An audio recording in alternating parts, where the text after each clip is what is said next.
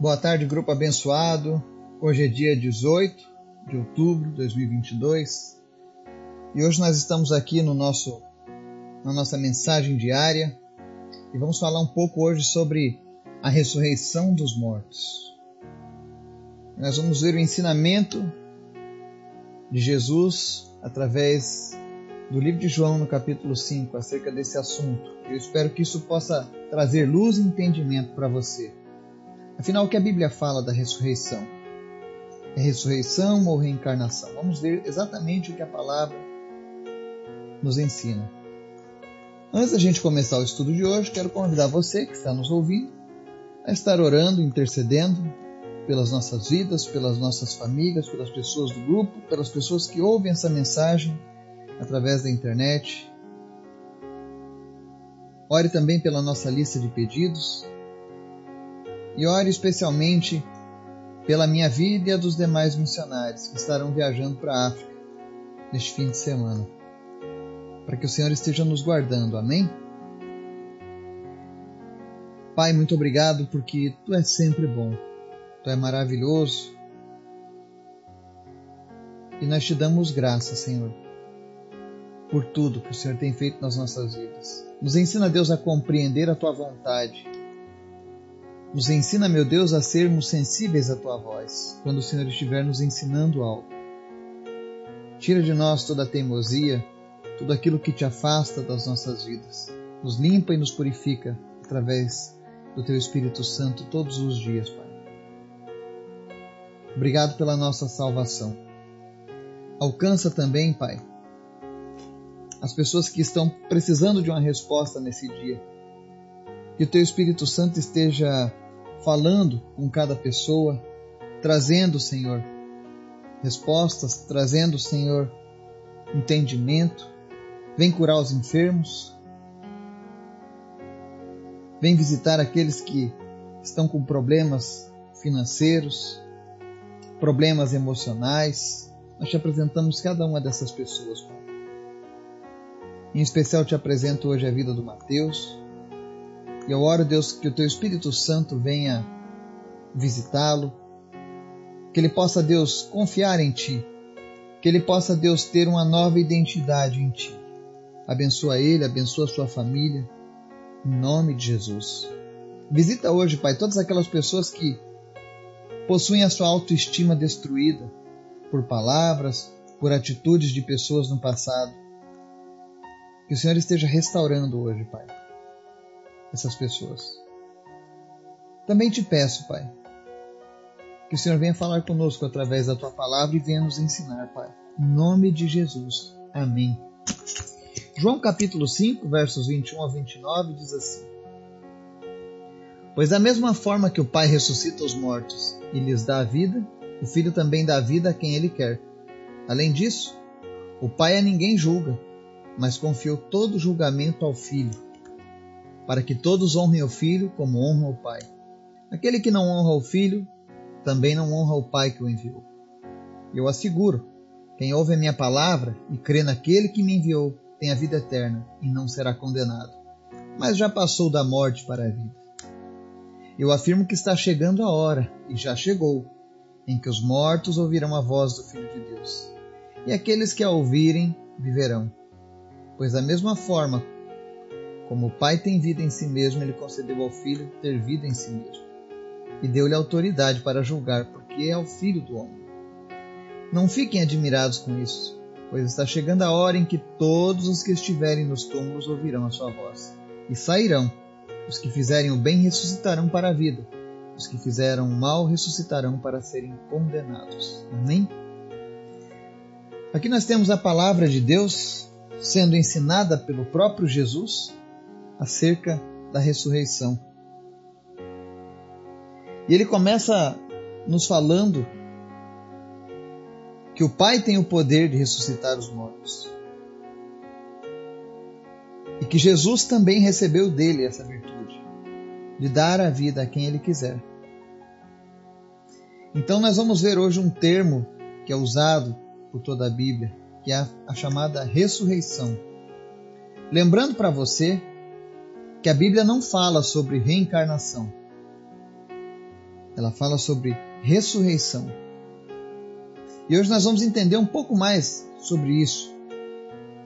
Mas nessa narrativa que nós lemos aqui é interessante que Jesus fala no verso 22: O Pai a ninguém julga, mas confiou todo julgamento ao Filho. Ou seja, Jesus veio a essa terra e recebeu autoridade para julgar os nossos pecados, para julgar a humanidade. Está nas mãos dele. E por que, que Deus colocou isso nas mãos de Jesus? Verso 23 explica: para que todos honrem o Filho como honram o Pai. Deus concedeu autoridade que pertence apenas a Ele para ser exercida por Jesus aqui nessa terra. E para aquelas pessoas que dizem assim: ah, nós não podemos julgar, lembre-se que a Bíblia fala sempre em julgamentos julgamentos das nossas ações. E olha que interessante aqui no verso 23, ele diz assim: Aquele que não honra o filho também não honra o pai que o enviou. Se alguém professa uma fé, ah, eu acredito em Deus, mas eu não acredito em Jesus, ela não está honrando o filho. Consequentemente, não honra o pai que o enviou. Está em rebeldia contra Deus. Se alguém não honra o filho, também não honra o pai. A Bíblia deixa bem claro. E o que é honrar o filho? É reconhecer que Jesus é Deus.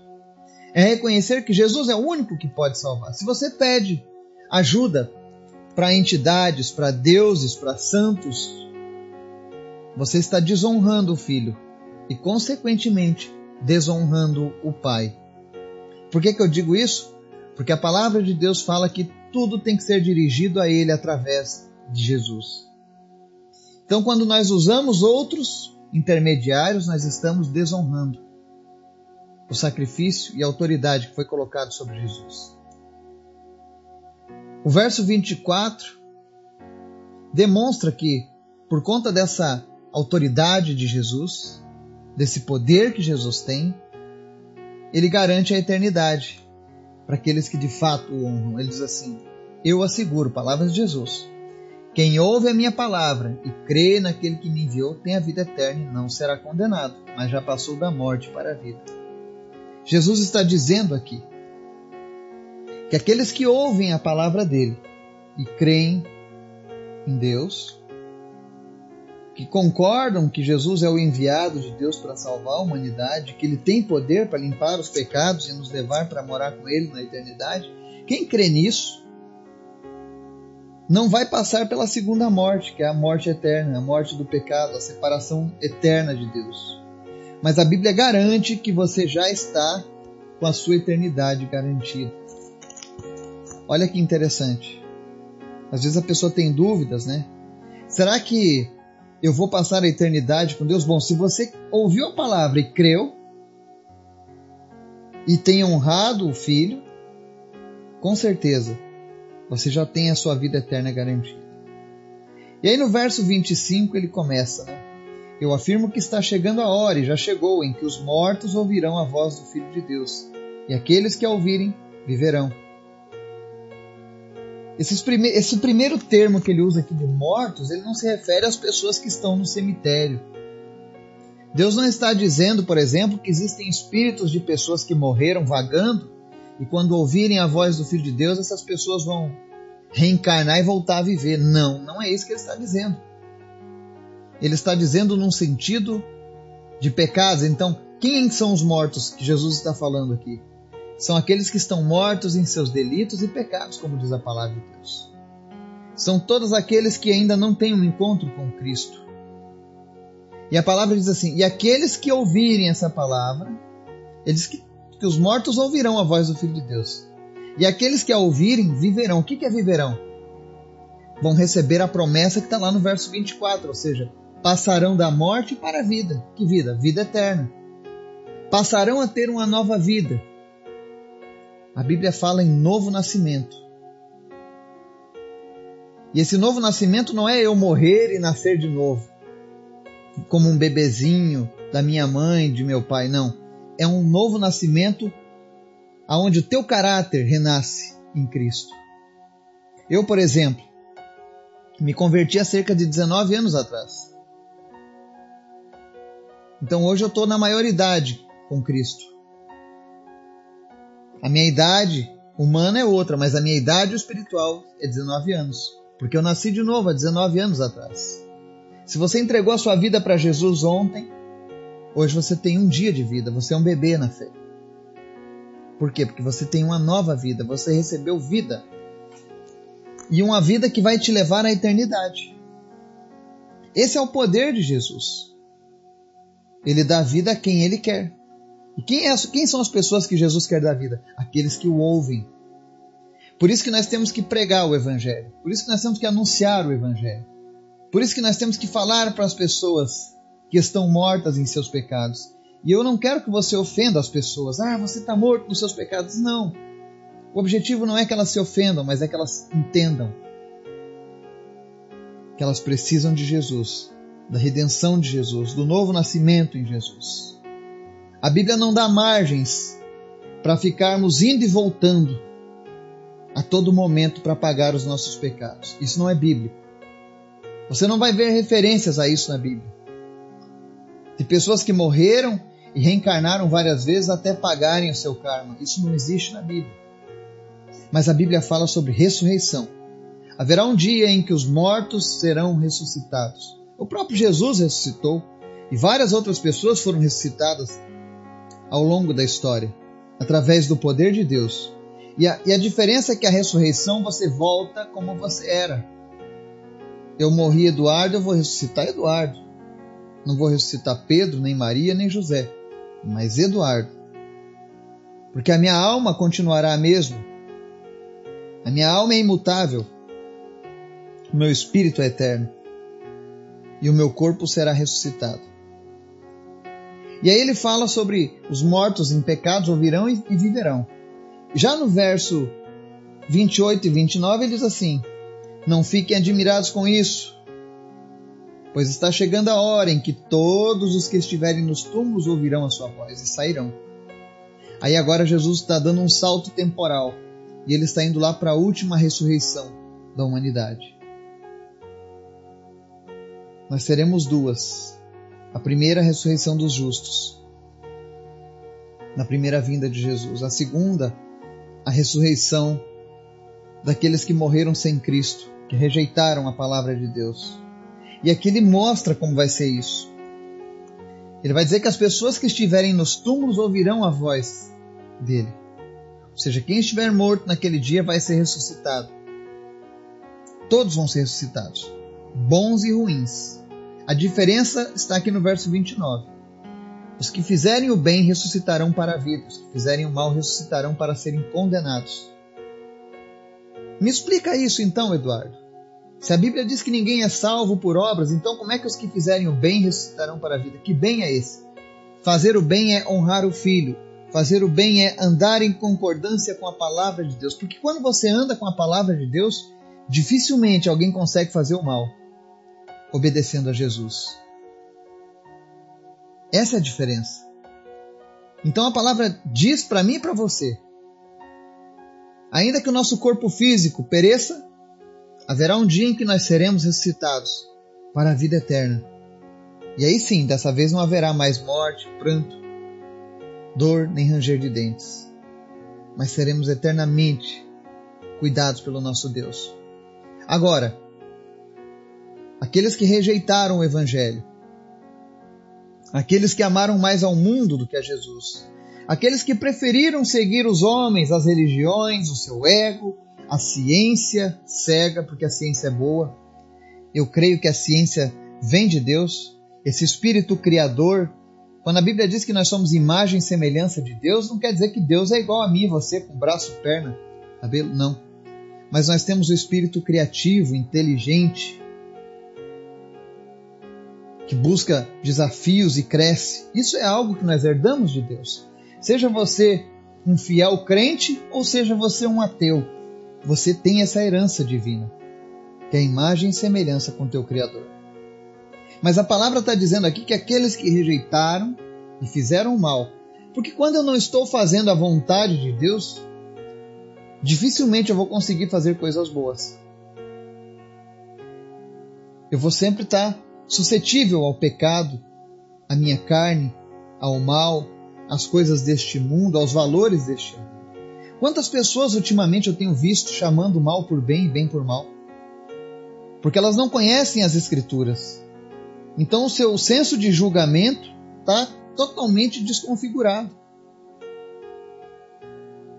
Quantas coisas absurdas acontecendo hoje, porque as pessoas não têm parâmetros, porque as pessoas não possuem os princípios bíblicos em suas vidas. Tire os princípios bíblicos de uma sociedade e você vai ver a destruição dela. As pessoas se destruirão.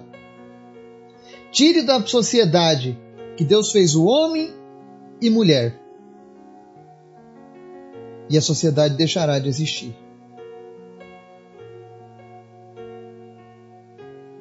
Olha só que interessante. Então, aqueles que fizerem bem ressuscitarão para a vida eterna. Se eu e você vivemos honrando o Filho de Deus, reconhecendo que ele foi enviado de Deus, guardando a Sua palavra,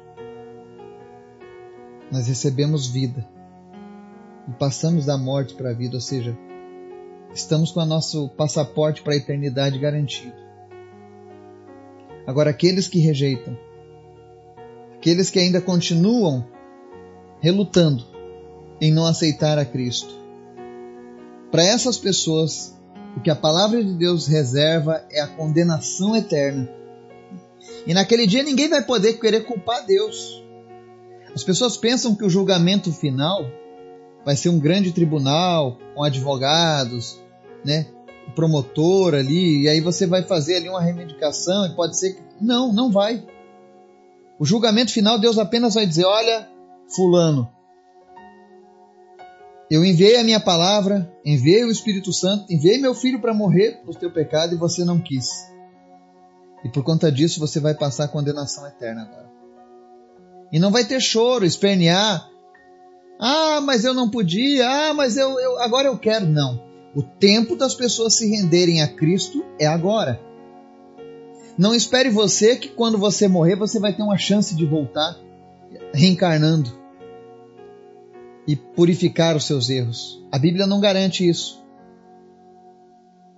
Mas ela garante que se você entregar a sua vida hoje para Jesus, você não vai mais precisar ficar vivendo essa angústia, essa ansiedade de saber se isso é verdade ou não. E o que é pior, tanta preocupação para no final perder a sua vida eterna. Deus não quer isso para você.